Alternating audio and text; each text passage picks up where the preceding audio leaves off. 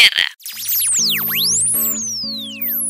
Estamos cada vez más cerca del final de esta temporada.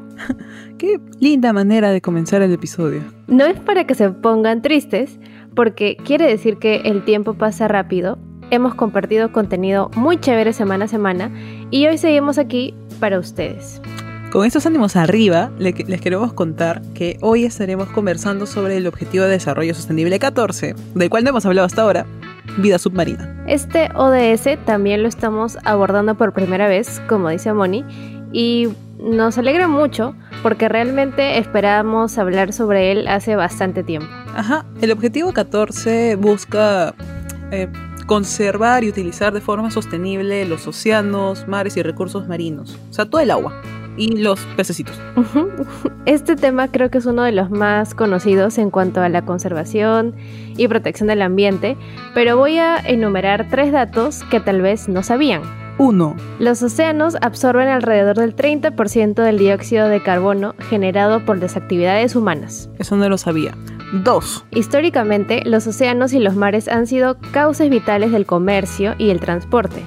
Para un país como el nuestro, o sea Perú, la pesca es una actividad importante porque somos el noveno productor pesquero a nivel mundial y el primero a nivel latinoamericano, con una producción de casi 4 millones de toneladas métricas cada año.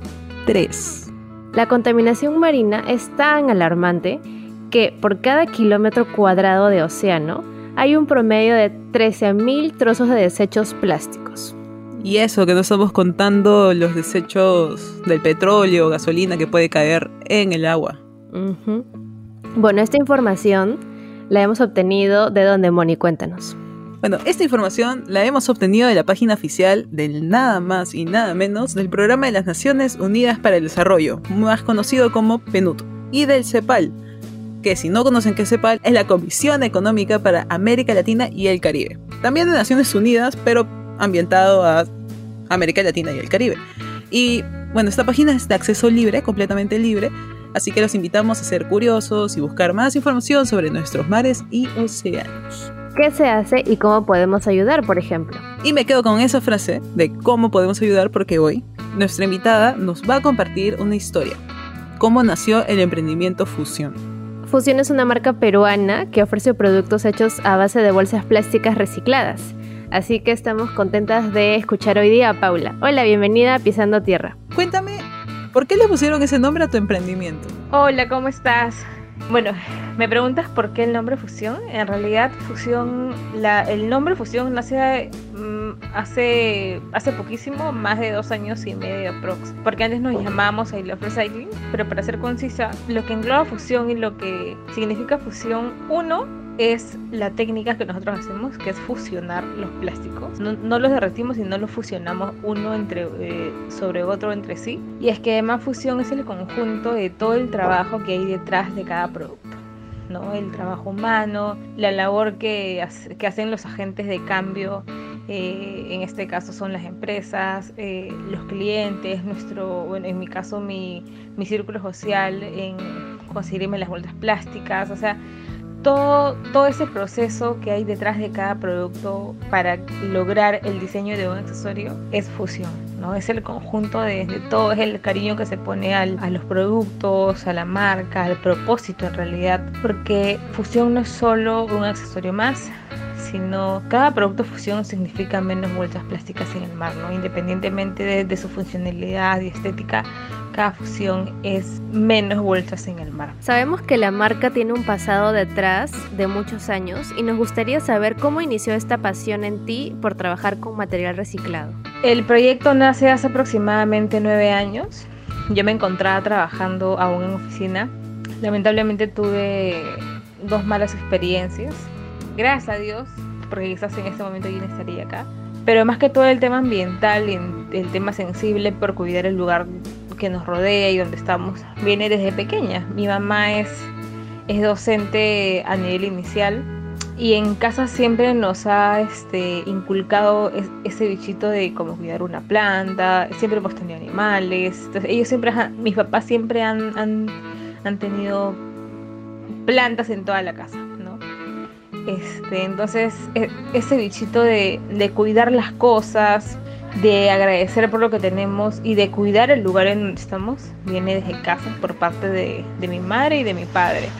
Y bueno, en ese camino siempre pues con el tema de las manualidades, gracias a mis papás tenemos el arte, mis hermanas y yo, en, y bueno, y, la facilidad de, poder hacer las cosas con la mano. Sin necesidad quizás de, de patrones, sino es, es algo que, que nos nace, ¿no? Que lo podemos hacer. Y siempre me hago ojos independiente en, en, ese aspecto de, de, crear cosas para mí y como que no gastar mucho. O sea, si sabía que lo podía hacer, entonces lo hacía.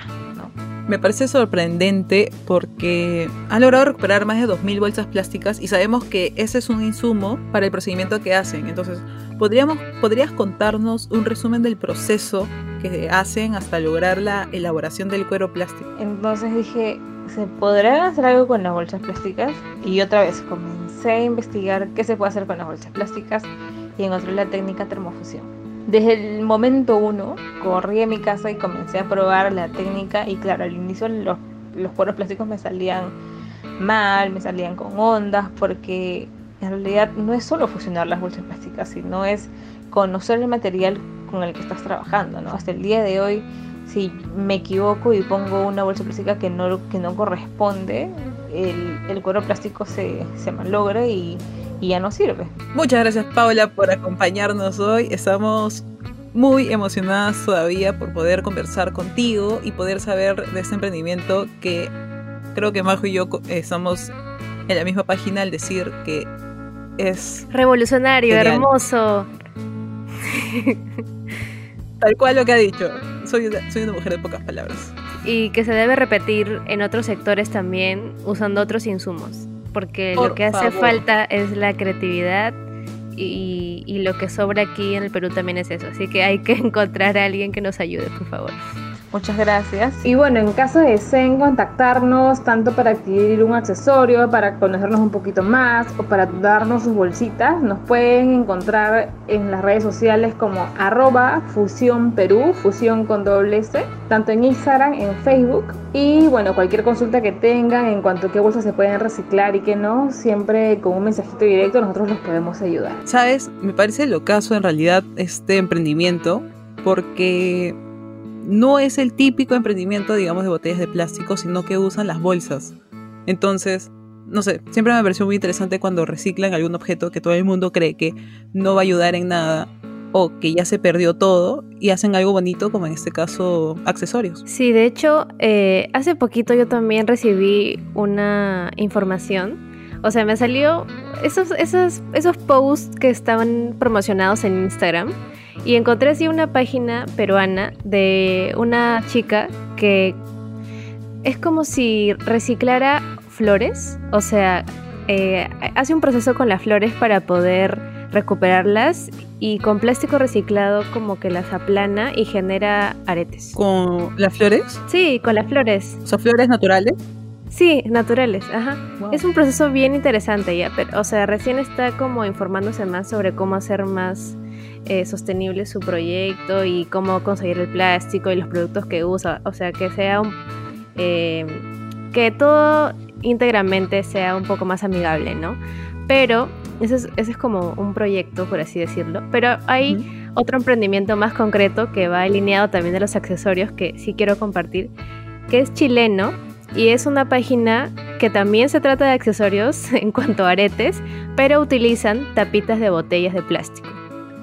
Y las aplastan y generan colores porque las tapitas hay, bueno, infinidad de grosores y de colores y de texturas. Entonces con eso, eh, incluso creo que algunas las funden, pero es bien chévere todo lo que la creatividad puede hacer con estos materiales que pueden ser reciclados, pero también pueden ser reusados, como estamos viendo en estos ejemplos. Como hemos mencionado en un episodio o dos episodios anteriores, el plástico no es malo. Lo malo es la forma en la que se usa y la cantidad, ¿no? Y que no se piense en el después. Eso es lo malo. A ver, entonces ahora, para hablar un poco sobre el origen de los microplásticos en el océano, no, le quiero hablar a Mónica y le, justo le estaba contando sobre una noticia del mes pasado de unos científicos que siguen los rastros de los desechos plásticos a través de un satélite para poder limpiar los océanos. ¿Qué les parece? Genial. Alucinante. Sí, en realidad eh, hay una estimación. Ese estudio estima que hay 1.5 millones de toneladas de microplásticos en los océanos por año. Y bueno, hay diversos insumos, ¿no? Como textiles sintéticos, neumáticos, pintura, polvo, productos de aseo, eh, granulados de plástico. Pero ahora vamos, ahora que ya he dicho varias palabras y varios desechos, vamos a hacer un juego con Moni. Hay otro estudio solamente sobre los principales residuos recolectados en el mar del Caribe durante los años 2006 y 2012. Así que, em, ya que dije algunas palabras, Moni, ¿cuál crees que ha sido el insumo con mayor porcentaje en este estudio de seis años? que comience el juego. Mm, ya, mira, yo te voy a decir, a ver, ¿cuál creo que o sea, cuál yo creo que ha sido el más encontrado, yo creería. Sí, espera, te voy a decir el porcentaje, ya, es 19,6%. Ya, yo creería que son las bolsas de plástico. Incorrecto. El 19,6% son las botellas de plástico de bebidas. Esto es, nuevamente les digo, parte de los principales residuos recolectados en el mar del Caribe durante los años 2006 y 2012. Pero el segundo sí son las bolsas de plástico y papel, con un 16,9%. ¿Cuál crees que es el tercer eh, material en esta lista? Si la primera son botellas y la segunda son bolsas, yo me iría por las tapas, o sea, las chapitas con las que se cierra. Muy bien, sí, eso es el 11,4%. ¿Y cuál crees que sería el puesto número 4? Mm, los utensilios. Y, ya, bueno, ya para ir cerrando, porque creo que dijiste que eran 5. No sé, yo te diría papel o algo así. Sí, el, puesto número 4 son los utensilios, vasos y platos, con un 9,6%. Y al final se encuentran las botellas de vidrio y las colillas de cigarro. Todo eso termina en el mar. Y específicamente, como les decimos, esto es del mar Caribe. Así que eh, los animamos a contarnos qué han encontrado en la playa cuando han ido el año pasado. O no, no creo que hayan ido ahora porque hay restricción. al menos en Lima. Pero sí han encontrado otros, otros hallazgos de materiales en la playa. Eh, cuéntenos si los agregaron, si los botaron a la basura, si los dejaron ahí, por favor, queremos saber. A mí me sorprende que el último puesto sea botellas de vidrio, porque uno pensaría que las botellas de vidrio em, te pueden servir para muchas cosas, ¿no? Para, no sé, para que sea un florero, para distintas cosas. Me sorprende un poco que ese sea el último. Yo más bien, como estamos hablando del mar del Caribe, me imagino un montón de personas que han cumplido su sueño cinematográfico de lanzar una botella con un mensaje y que claramente se hundió en el mar, ¿no? Qué interesante. Eso es pensar fuera de la caja. Claro, porque en las películas dicen, ah, voy a dejar un mensaje, ¿no? Y lo lanzan en una botella. Entonces, como es el mar del Caribe y es como un lugar turístico y es, no sé, exótico, tal vez se les diera locura y dijeron, bueno, voy a hacer algo de mi lista de cosas que quiero hacer en la vida y lanzaron su botella y bueno, es un, es un material que lastimosamente es difícil de de biodegradarse porque el vidrio es muy fuerte y sabemos que los pececitos no pueden morder el vidrio. Entonces este, se queda ahí en vez de pasar por un, por un proceso para reciclarlo o para desintegrarlo, convertirlo en arena y que se vuelva a convertir en botella, ¿no? Ya saben, amiguitos, no tiren botellas al mar. No es lindo. Ya estamos en el 2021. No se te va a cumplir el deseo si lo tiras al mar. Es karma. es un principio básico. Es karma. Pero queremos terminar este capítulo contándoles que eh, esperamos que en algún futuro de este 2021 nuevamente podamos hacer limpiezas de playa. Y cuando así suceda eh, ya hay bastantes agrupaciones que realizan estas limpiezas de manera regular como Loop, como el grupo La Marea. Hay bastantes empresas privadas que también tienen a sus voluntarios que hacen limpiezas de playa. Así que los animamos también, si es que ustedes están de vacaciones, a que limpien la playa al menos 5 minutos. Si es que quitan las restricciones y si no sabes a dónde acudir, nos puedes escribir a Pisando Tierra Podcast por, Facebook, por Instagram y Majito te va a responder muy gustoso. las dos. Sí, o sea, las dos, pero es que tú eres fan de, de ir a recoger basura de la playa.